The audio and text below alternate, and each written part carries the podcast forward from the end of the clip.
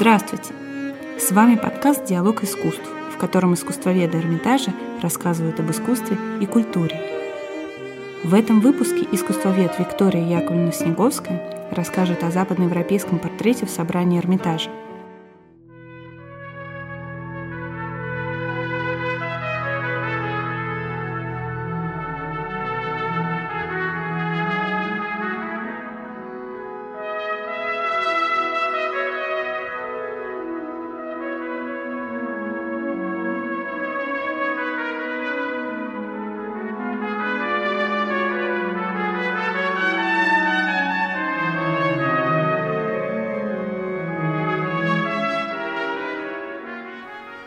Приступая к привлекательной теме портрета, очиним скорее перо. Тут о многом надо поговорить. Следуя интригующему призыву испанского художника и историка искусств Франциско Пачека, мы поведем наш разговор об одном из самых удивительных жанров изобразительного искусства. Если было бы возможно собрать вместе все живописные портреты, когда-либо созданные европейскими мастерами – со старых полотен смотрели бы на нас лица приветливые и высокомерные, полные надежд и разочарований, лица, скрывающие мир своей души и приоткрывающие свои тайны. О многом и разном сказали бы их взгляды, а руки могли бы выразить человеческую сущность не меньше, чем их лица. И не важно, что костюмы давно уже вышли из моды, что, переходя от портрета к портрету, мы путешествовали бы из Франции в Италию, из Испании в Англию и Голландию. Нас поразила бы встреча с самими собой. Ведь в каждом из нас, по меткому выражению Шопенгауэра, есть алфавит для прочтения тех иероглифов, которые скрыты в чужой физиономии. «Quid est homo?» – «Что есть человек?» Этот волнующий вопрос ставили перед собой в разные века представители рода человеческого, и портретное искусство пыталось ответить на него в соответствии с идеалами времени. Греческое искусство классики не знало портрета. Человек, изображенный, соответствовал представлениям греков о прекрасном. Его образ подчинялся канону физического совершенства, который утверждал присутствие здравого духа в теле здравом. Древний римский живописный портрет прославлял конкретного героя. По свидетельству Плиния Старшего, живопись облагораживает тех, кто должен быть увековеченным для потомства – и вместе с тем фрески помпеянских домов, засыпанных пеплом Везувия в 79 году и открытых в XVIII веке, увековечили для потомства разнообразие типов, характеров, возрастов в мужских и женских портретах, что подтвердило чрезвычайный интерес в древнюю эпоху и к простому человеку. Прообразом первых скульптурных портретов были погребальные маски – а для живописного европейского портрета таким драгоценным началом стали открытые в Египте в XVIII веке портреты фаюмского оазиса, вбинтованные в мумии. Выполненные на деревянных дощечках восковыми красками, они и сегодня поражают нас живым обликом как будто бы современных людей, неповторимых в своей индивидуальности. Фаюмские портреты – задолго до эпохи Возрождения подтвердили слова Леон Батисты Альберти о том, что портрет может сделать отсутствующих присутствующими, а умерших живыми.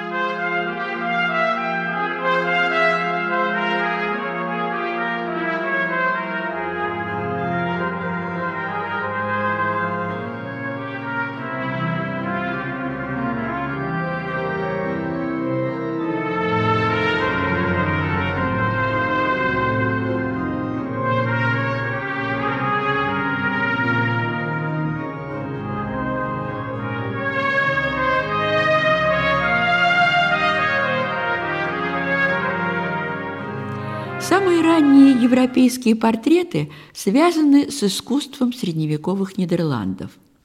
Сохранилось всего несколько образцов франко-фламандского живописного портрета. первым из которых считается погрудное профильное изображение короля Иоанна Доброго около 1360 года. Профильная композиция связана с чеканкой на римских монетах, и она надолго сохранится в средневековом искусстве. Портрете короля есть каноническая замкнутость и отрешенность, но неизвестный мастер метко подмечает индивидуальные черты. Длинный заостренный нос и тонкие губы придают профилю лисье выражение. Припухло века над слегка выпуклым глазом – Подбородок утяжеляет лицо короля. В описании хрониста упоминаются и густые брови, и длинные волосы, которые тоже изобразил художник. А темное облачение с белым воротником напоминает, что король Франции – это и глава церкви. В религиозной живописи Нидерландов внутри алтарных композиций, предназначенных для церквей и небольших семейных капел, стали появляться портретные образы донаторов, заказчиков и дарителей. Часто ими были состоятельные горожане, бюргеры.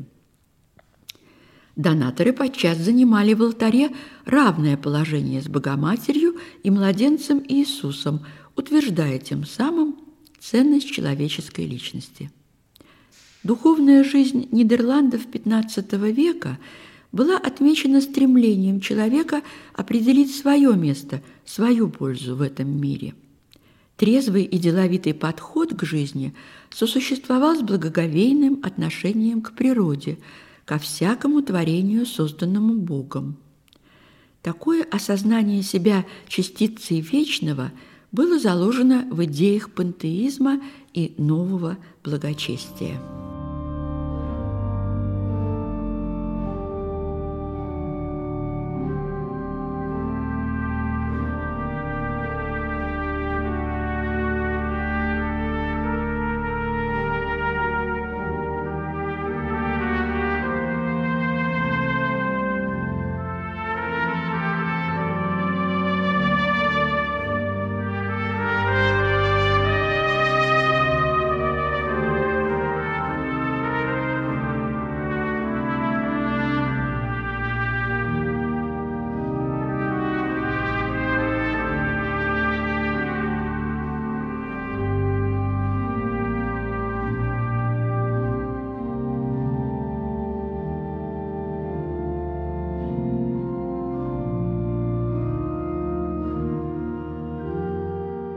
Постепенно, наравне с образами донаторов, занимает свое место и начинает существовать небольшой станковый портрет. Лучшие из таких работ рождаются кистью Яна ван Эйка, Рагира ван дер Вейдена, Ганса Мемлинга. Здесь начало пытливого исследования человека в его отношениях с окружающим миром, с самим собой. Таким поразительным примером служит портрет кардинала Никола Альбергатти, выполненный Яном Ван Нейком и хранящийся в Вене в Музее истории искусств. В ходе Столетней войны в октябре 1435 года между Карлом VII и Филиппом Добрым было подписано мирное соглашение в Арасе. На переговорах присутствовал и посланник Папы Римского кардинал Никола Альбергати. Тогда же был сделан единственный сохранившийся рисунок Яна ван Эйка, тогда придворного живописца Филиппа Доброго, портретный рисунок Альбергати с натуры.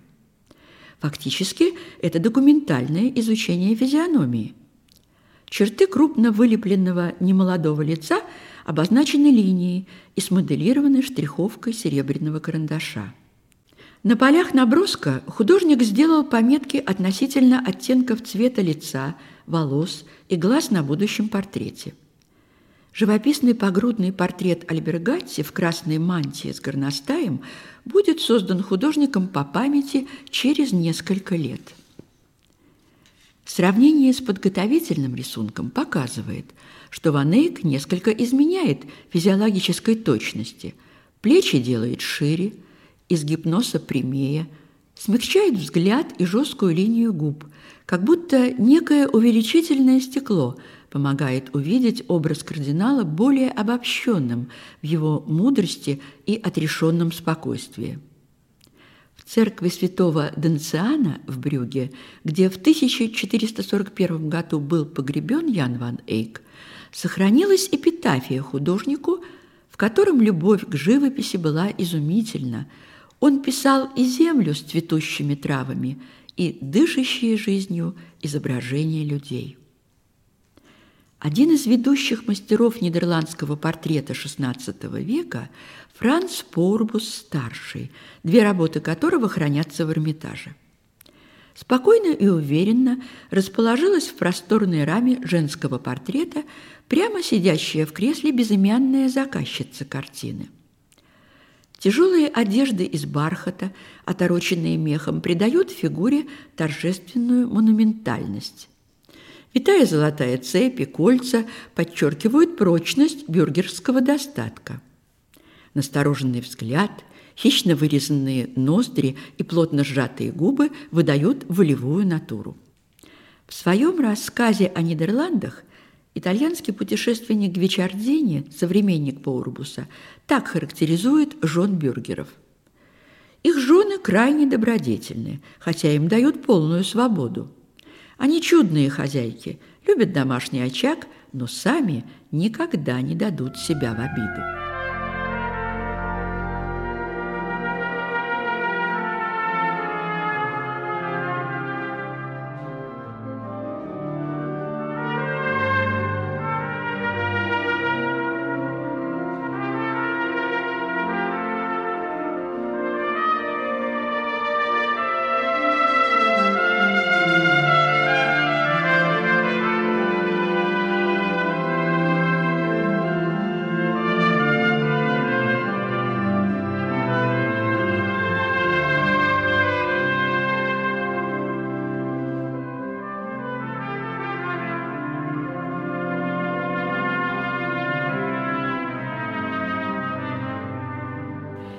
Часто на итальянской экспозиции эпохи Возрождения посетители Эрмитажа останавливаются перед красочным эффектным портретом юноши с прекрасным лицом в нарядных одеждах из дорогих тканей, который датируется 1512 годом. Длинные волнистые волосы под узорчатым беретом обрамляют серьезное лицо с внимательным взглядом темных глаз. Вдалеке, сквозь арку венецианского палаца, видна старинная церковь с колокольней и маленькие фигурки горожан. В руках юноши томик стихов, а рядом в нише античная статуя Венеры. Кто же он, этот просвещенный юноша, в котором, кажется, воплотился сам дух эпохи Возрождения – и действительно ли автором портрета является венецианский художник Доменико Каприола, который мог зашифровать свое имя и в слове «Доменикус», и в изображении косули Каприола на каменной балюстраде. Однако позднейшие исследования показали, что изображение в медальоне на балюстраде относится не к художнику, а к модели. Косуля входила в герб графов де Моста – и одного из представителей этого рода в начале XVI века, когда был написан портрет, звали Доменико.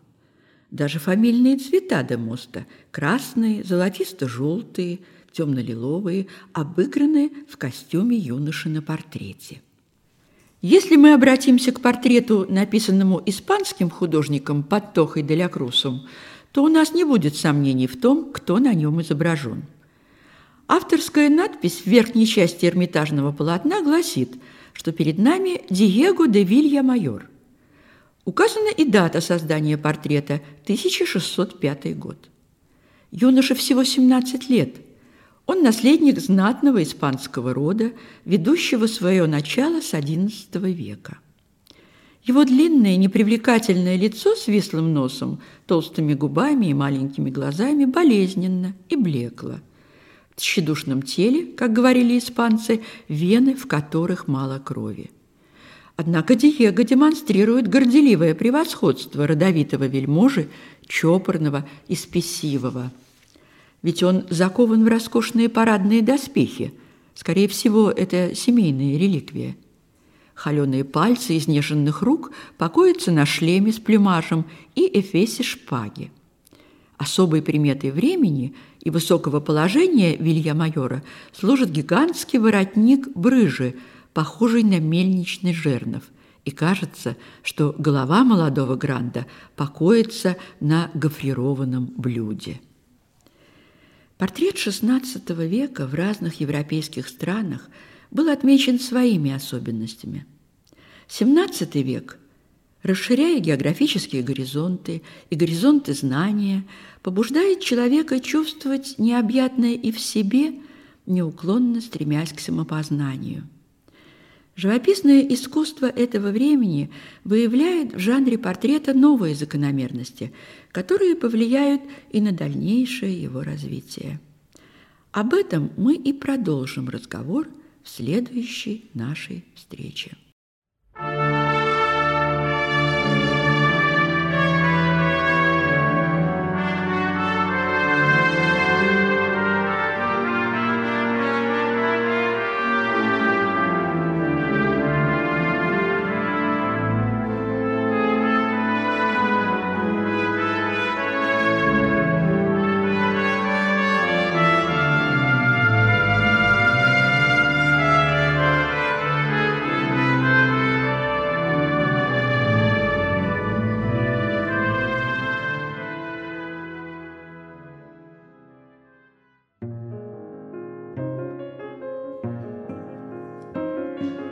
Мы приглашаем вас на наши встречи и вечера концерты в пространстве музея.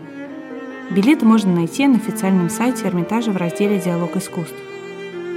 Наш подкаст можно слушать в социальных сетях и на всех стриминговых площадках. За музыку для нашего подкаста спасибо лейблу «Мелодия».